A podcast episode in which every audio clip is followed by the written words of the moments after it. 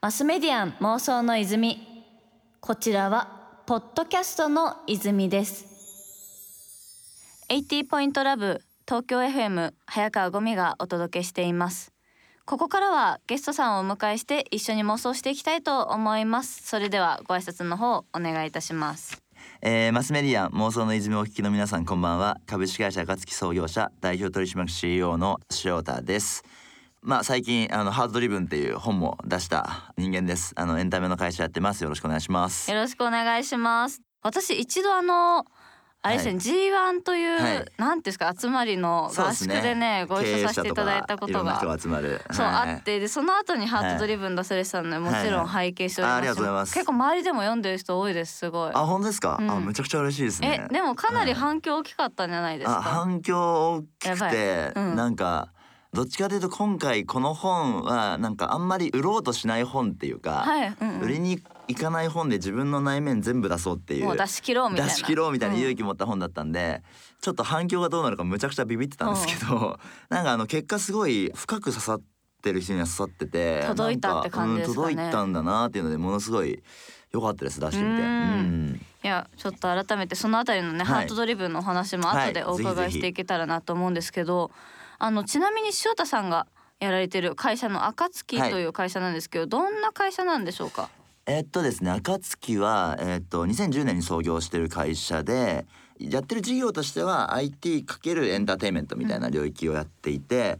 うん、で例えば事業だとデジタルって言われる領域で、まあ、モバイルゲームをやってたりとか、はい、あとは今、えっと、ロスに子会社があって、えっと、ロスにもあってで、えっとまあ、映画を作ってたりとか。映画？そうなんです、ね、映画もやってるんです。でも映画すごい時間かかって、まあね、あの1個作るのに数年かかっちゃうんで、うん、ですけどまあそのいわゆる本当に映画を作ってたりとかあと最近だとリアルのエンターテインメントであのアソビルっていうビルを、はい、あの横浜駅の東口に、ね、大きいとこ一つありますよね。あの作ってて、まあその中からいろんなエンタメ作ってて、なんか、まあうんこミュージアムでも多分聞いたことある人いると思うんですけど。もちろん私はね知ってますよ。うんこミュージアムめちゃ盛り上がってましたね。めちゃくちゃ盛り上がってました、ね、入り口で自分だけのうんこがもらえるというか。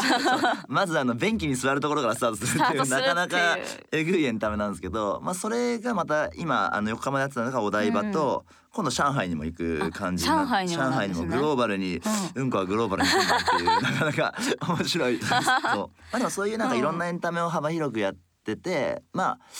どっちかというとテーマとしてはこう人の心をどうやって動かしていくかっていうところで、うん、まあそのまさにハートドリブンなんですけど自分たちもそういうことを楽しみでやりながら人を幸せに心を動かし幸せにしていくっていうのをテーマで授業をやっていて、もう結構会社としてももう今全部で1,200300人いる会社なんで改めて聞くと多いですね、はい、結構大きいですよね、うん、うん。まあなんか気づけば大きな会社になってましてさすがに僕もみんなの名前がわからなかったってい う。さすがにね1,000人とかなってくるとね、はいはい、でもあれなんですよねそのデジタルからアナログまで含めたこうエンターテインメントの企業ってことなんですかね。そうですね。それをそうですね。うん、あのグローバルに。で多分エンターテインメントの定義が一般的な人よりは広くてなるほど。例えば僕ら今サッカーのベルディっていうチームあると思うんですけど、はい、あそこの株主もやらせていただいてるんですけどスポーツの事業とかも僕らからするとそのエンターテインメントっていうのは人の心を浮かして、人をこうハードフルに開いてってその人の可能性を開くっていう事業ドメインだからそっかそういう定義だとしたらそれもね全て入りますもんね。全部入っていくんで、うん、まあ別に健康だって教育だってエモーショナルの力を入れればエンタメだよねっていう感じで広げてますね今、はい、なるほどなんかそうなってくると結構その会社としてもビジョンって今は、どういうものなんですかね？今はですね、えっとハートドリブンな世界へっていう。おお、やばい。ハートドリブンのちょっと説明していただかないとわからないかもしれない。あのビジョンなんですけど、まずなんかあの大体会社ってビジョンっていうとなんか例えば自分たちはどうなるかっていうのを言うんですよ。例えば世界一のエンターテインメント企業になるとか、そういう表現がよくなりがちなんですけど僕たちのビジョンは会社を超えて世界をどうするかっていうビジョンにより広いんです、ね、そうな世界がどうあるべきかっていう中で、自分たちはどうかっていう順番でいこうっていうのででハートドリブンっていうのはドリブンっていう意味って、うん、あのインセンティブっていう言葉の対義語で、うんうん、そのインセンティブって何か外側から例えばなんだろうこうこういうものを手に入れたらいいよとか、ね。うん、頑張ったらこういう報酬を与えられるよっていうことじゃないですか、うん、じゃなくて自分の内側にあるなんかハートとか心とかっていうものを原動力に一人一人が活動していくとそれって極論誰かから何かをもらわなくてもはいやってる時点で幸せじゃないですか。確かにもうその動いてること自体が幸せってことですもんねなん。か仕事とかも言われてやらいや頑張ってやる仕事より、もうなんかわかんないけどやりたい仕事の方が湧き出てくるもの圧って倒的に湧き出る。るしその時ってなんかこう無償のっていうかなんかこう感情っていううん表現できない報酬を外から頂いてるっていう。感覚になるから、まあ、そういうのが広がると世界は勝手にどんどん良くなるんじゃないかなと思ってて。じゃあもうそういう仕組みというか、こうそういうモチベーションのされ方になっていけばどんどん自発的にねあいろいろ出てきますもんね。なんで世界がそうあるためにうんは自分たちの組織も、えっと、それこそ感情とか心とかってビジネスで切り捨てられやすいものをどうやってこう内側に取り戻していくかっていうのをうん。まあ、大事に経営してるっていう形で、まあ、ビジョンは逆に言うとすごい抽象的なんで、うんうん。事業をじゃあどういう事業を作るんですかとかっていうのをあのみんな自分で潜んないと。ああそれだけで判断できないですよね。そうこれはハートドリブンなのかって考えなきゃいけないですもんねそうだ。からなんか例えば僕たちは例えばゲームが結構売り上げ大きいんですけど、うんゲーム会社って定義したらみんなゲームのことだけ考えるじゃないですか。そうですね。でもハードドリブンって定義してるから何が正解なのかをしかも外にも求められないし、自分の内側で考えるっていう。うん。でそうしないとまあこう大体組織とかってみんなこう社長が考えてることを実現する組織になるじゃないですか。うんうんうんちょっと保守的にねなりやすいですよねじゃな。くてそのいろんな人たちが自分の内側の自分の幸福と向き合って何かを生み出していくっていう、まあ、会社はそういう場であるっていう考え方うで経営してるんでうちのメンバーは大変だと思います。ある種ね。えーでもなんか面白いなって思ったのが、基本的にやっぱ仕事とかっていうと外的な要因があって、うん。それに対して何か答えるみたいなのがまあ、うん。テンプレートだと思うんですけど、うん。それが自発的にこう湧き出てくるものになったらいいんじゃないかっていうのがねこうドリブンのところに込められた意味なんです。ね本当。にそうなんです。マスメディアン妄想の泉。マスメディアン妄想の泉株式会社暁創業者代表取締役 CEO そしてハートドリブン目に見えないものを大切にする力の著者でもある塩田元気さんをお招きしています。さてこの番組妄想の泉はすべてのクリエイティブは妄想から始まるがコンセプトでして明るい未来のための妄想の泉を振り合ってるのが目的なのですが翔太さんはあの普段何か妄想されたりとかお好きだったりとかしますか？人生ほとんど妄想ですね。人生ほとんど妄想。えー、でもこうあえはてい。今のこのお仕事につながる一番の原点になった妄想みたいなのを挙げるとしたら？なんかこれ面白いなと思うんですけど、ん。妄想してるものって妄想したと忘れるじゃないですか。忘れますね。でもさ振り返るとなんうん。か合ってるみたいなやつ。あん時のあれかみたいな。そうそうそう。結構あるような気がしてて僕は子供の頃からあの、まあ、周りに経営者もちょっといたっていうのはあるんですけど、会社経営みたいなちょっと興味があじゃあ知ってたんですよね。こう社長って存在とか。なんかうん。楽しそうだぞみたいな。いいですね。で僕大学の時にそのちょっとあるきっかけで、はい。いろんな経営者にインタビューしよほう。でそれは幸せと経営っていうテーマでインタビューする学生団体を作ろうっていうのをやって、でまあすごいあのなんて言ったらいいのかな、う、うん。もう本当に恥ずかしい話なんですけどあのもうヤフーのあの企業カテゴリーっていう検索じゃなくはい。てカテゴリーがあったんですよ。あの企業っていうフォルダを見ると会社名がいろいろ並んでるんですね。ほうでその企業一個一個ホームページ見て、なんとなく幸せそうだなって直感で フィーリングで幸せなところ。幸せそうな会社だって思うところの代表番号を調べて、うん。直接電話してあもう上に電話かて。てまるまる大学の塩田元気って言いますけど、どうぞ社長に代わってくださいってあも お願いする。う社長に変わってく社長お願いださいしますみたいな、うん。であなた誰ですかみたいな感じで、いやこうこうこうで僕その悩んでて、うん。幸せな会社ってどういう会社か知りたいんですみたいなことをその言ってでそうするといろんな経営者が大体まあ断るんですけど、うん。半分くらい会ってくれて、すごいですね。ううんん手紙とかも書いたりしたら。でそれでインタビューしてでその時になんか当時の社長さんたちが「会社って何なのか翔太君知ってるか?」って言われて、はい聞かれて。うん、で僕はとりあえずウィキペディアで引いて、その 利益を追求する社会集団かな書いてあったんで,、はいうん。でじゃあ利益いやいや利益って何か知ってるかって言われて、お金くらいな感じだったんですけど、その時にその人たちがなんかこういや利益っていうのはお客さんを喜ばし笑顔にした時にだはけお金っていうのは売り上げで動くから、うん。あの世の中に価値を提供して笑顔にしたり幸せにしてることがその利益の源泉で会社っていうのははそれをその一人じゃできないから、うん。みんなで集まってて。やるんだっていうそれが会社なんだよっていうのを言われて、むちゃくちゃ鳥肌立ったんですよ。これだと。そう。なんか僕龍馬とかも好きだったけど、ね。僕の命は何に使うのかなと思った時に、あ俺世界最高に幸せな会社作ってうん。みんなを幸せにすることなんじゃないかなっていうもう完全に今に繋がってますもんね。そうなんかビビッときて、うん。まあ、そこからこう旅がスタートするっていう感じ。です、ね、旅がスタートして、はい。そっかその豊かさがお金だけじゃなくてその心的な豊かさもあるみたいな話です特にかね。当時あのリーマンあたりだったんで。あ一番そのね数字が追い求められそうな時期ですよね。勝ち組負け組っていう言葉があ流行ってた時代がある。の多分知らないですよね。知らない。知らないでしょ。もうね僕らの20代ぐらいの時勝ち組負け組って言葉が流行ってた時代があってで,、もその時にいや違うよと。勝つ負けるじゃなくて価値あるバリューの勝ち組になれっていうふうに言われてものすごい感動してそれをやるのが仕事かなって思ったんですよね当時。えじゃあその時からもう自分はいつか経営に携わるんだろうなとかのイメージはあったそうんですすかね？もうその時に決めて、うん。でそっから経営の本とかいろんな本たくさん読んでもう一人で勉強して、うん、で人生の年表も一回作ったんですよ。ほでそれが27歳で起業して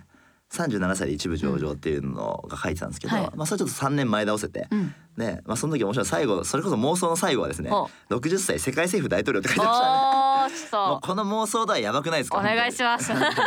あのまあ大統領になるっていうよりは、うん。なんかその新しい世界っていうかそういうなんかみんながハートでつながれるような世界が、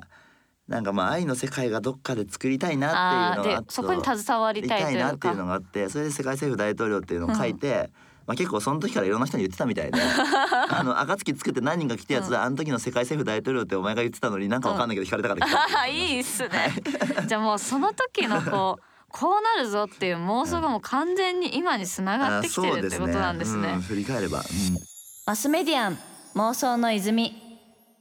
改めてなんですけど、えっと、会社を始められたのが2010年、10年です。はい。ってなってくると8年9年くらいだと思うんですけど、はいはいその当時はどんな様子だったんですかね？えーっとですねまああの僕たちの会社って外から見るとすごくずっとうまくいってきたんじゃないっていうふうに言われるんですけど、い。やもう全くそんなことなくて、うん。もう何回も倒産しそうになってましたし、特に最初の頃ってあの、まあ、3人じゃないですか。3人ですよ。3人で、まあ、最初に僕ゲーム好きだったから、はいゲーム作ろうと思ってスタートしたんですけど、その3人誰もゲーム作ったことなかったんですよ。おや 作誰もれゲーム作。ったことうんないけど、なんかとりあえずそのまあ共同するのコーダっていう人間が、まあ、コーディングは書けるしうん一、人デザインのやつもいたんで企画は全部僕がやるっていう感じでいけるぞといけるぞって感じでもうとにかくもうなんてまあ基本24時間360に働くっていう感じのスタンスでだいたい日曜日の夜の9時くらいにだけ俺家に帰れてそれ以外はずっと倖田君の家でひたすらやってた。ずっと泊まって作るっていうのやってて、でそれで頑張ってそのプロダクト作るんですけど、はい。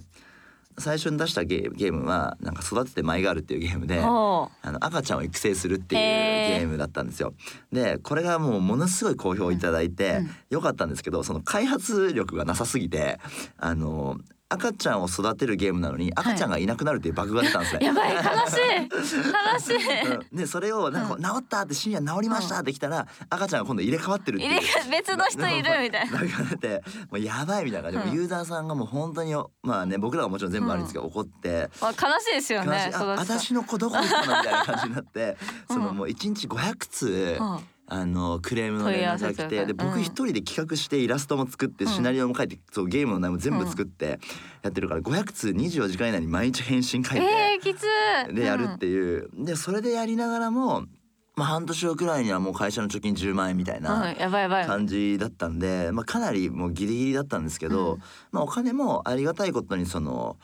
まあちょっといろんな人に借りてはい。その借り方もうんそのまあ妄想っぽいんですけど、うん。その塩田元気うん。結婚したと思ってくれと。結婚すると思ってくれた。結婚したと思ってくださいと、結婚したとしてもし結婚式を今挙げたいのに結婚式挙げるお金がないって言ったら、はい。いくら貸せますかっていう。でも俺は暁と結婚したと。そうそうそうそう。で言ったら、まあそうしたら結局二人の人で合わせて400万円貸していただいて。すごいね。そうまあいまだに結婚してないんでそのあのコミット何だったんだって感じですけど、まあ、そういうこうむちゃくちゃな船出で、まあスタートしてだからその理想をかけてるけど結局現実って能力ないし大変だし、うん。うん。もう生きるか死ぬかっていう本当にね感じでやるけど、うんまあでもなんか振り返るとやっぱりなんかこう人間ってはいどこまでやろうかなって最初に決めちゃうんですよ。あ、その限界というか。限界っていうのじゃなくて僕もこれやる時って人生全部注ぐしかなかったし、うん、まあ結婚するくらいの意そうそうそう気込みでってことですよね。もう記憶がほとんどないくらいなんですけはあどそれでもあのすっごい楽しかったなっていう、えー。1年目は、うん。その時期ってなんだろうどれくらい続いてどこでゲームチェンジが起きたみたいなのってあるんですかね？えーっとですねまあ1年目はもうとにかく生き残るっていうもうとにかく頑張るぞと、うん、で2年目くらいになるとちょっと人が増えてきて、うん。10人くらいになってチームでどうするかっていうテーマになってきて、まあそういう感じなんだけどまだ大丈夫、はい。でフェーズ変わってきフェーズ変わってきて、でうん。3年目くらいにもうちょっと伸びそうだった時に僕はちょっとその採用の時とかに、はい。自分がこう理念をいろいろ言ってるにもかかわらず、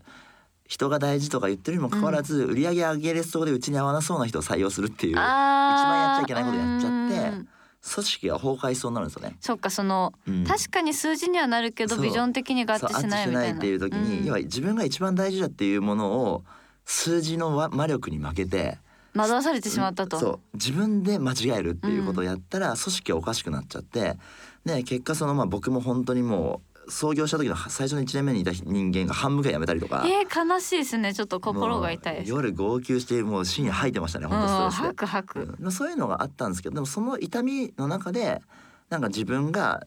まあどっちかというと僕は頑張るしか知らない人間だったんですけど初めて人生で人に弱みを見せたりとか、うん、あの弱音を吐いたっていうのが3年目くらいにあってあじゃあだいぶそこでこう心も開示してというか自分の弱いとこまで見せて。それがなんかハートドリブンの多分僕の本当の原体験であなんか自分のハートを切り離して、うん。隠して感情をなくして、誰よりも頑張るっていうことだけやり続けてた時はあ、うん、なんかねそのレースから抜けれなかったんですよ。まあ一回そこに入っちゃうと厳しいですよね、出るのがね。でもなんかその時に本当に限界まで行った時にその僕の今の社会取締役やってる勝也さんのとはい。その奥さんっていう方が僕を呼び出してくれてうん「玄ちゃん世界を幸せに幸せに」って言ってるけどその世界の幸せにとか社員を幸せにのその中にあなたは入ってんのって言ってくれたんですよ。おー。で僕入ってなかったんですよ、うん。自己犠牲し続けてたから。ちょ。っとわかります、ううん。ん、なんか経営者とかリーダーそうなりがちじゃないですか。うん、一応なんか自分以外の全ての世界幸せにしようってなっちゃって、うんで俺入ってないわっつった時に入れていいんだよってうん。言ってくれた時に初めて号泣して、泣くそれは。う、ん、めっちゃ泣いてそれでなんか僕もじゃあメンバーに今苦しいとか言っていいのかな？って思って言ったことがあって、でそしたらチームの雰囲気がガラッて変わってえ。ー、もうなんかねむちゃくちゃみんなで頑張ろうみたいな感じになって結果その後にうん大ヒットゲームとか生まれ始めるんですよ。そこからなんですね。そこから、うなんでその苦しいのを超えた時くらいからなんか最初そのもうはちゃめちゃとにかく一人頑張るってうんいううん走るレースからちょっと抜け出始めたっていう、まあ、すごい会社としてそこから本当に進化してきたっていう感じがしあますね。あびっくりした。バッシャンって言われこう妄想がの泉が湧きました。うん今空いたんですね。今湧きましたよ。マスメディアン妄想の泉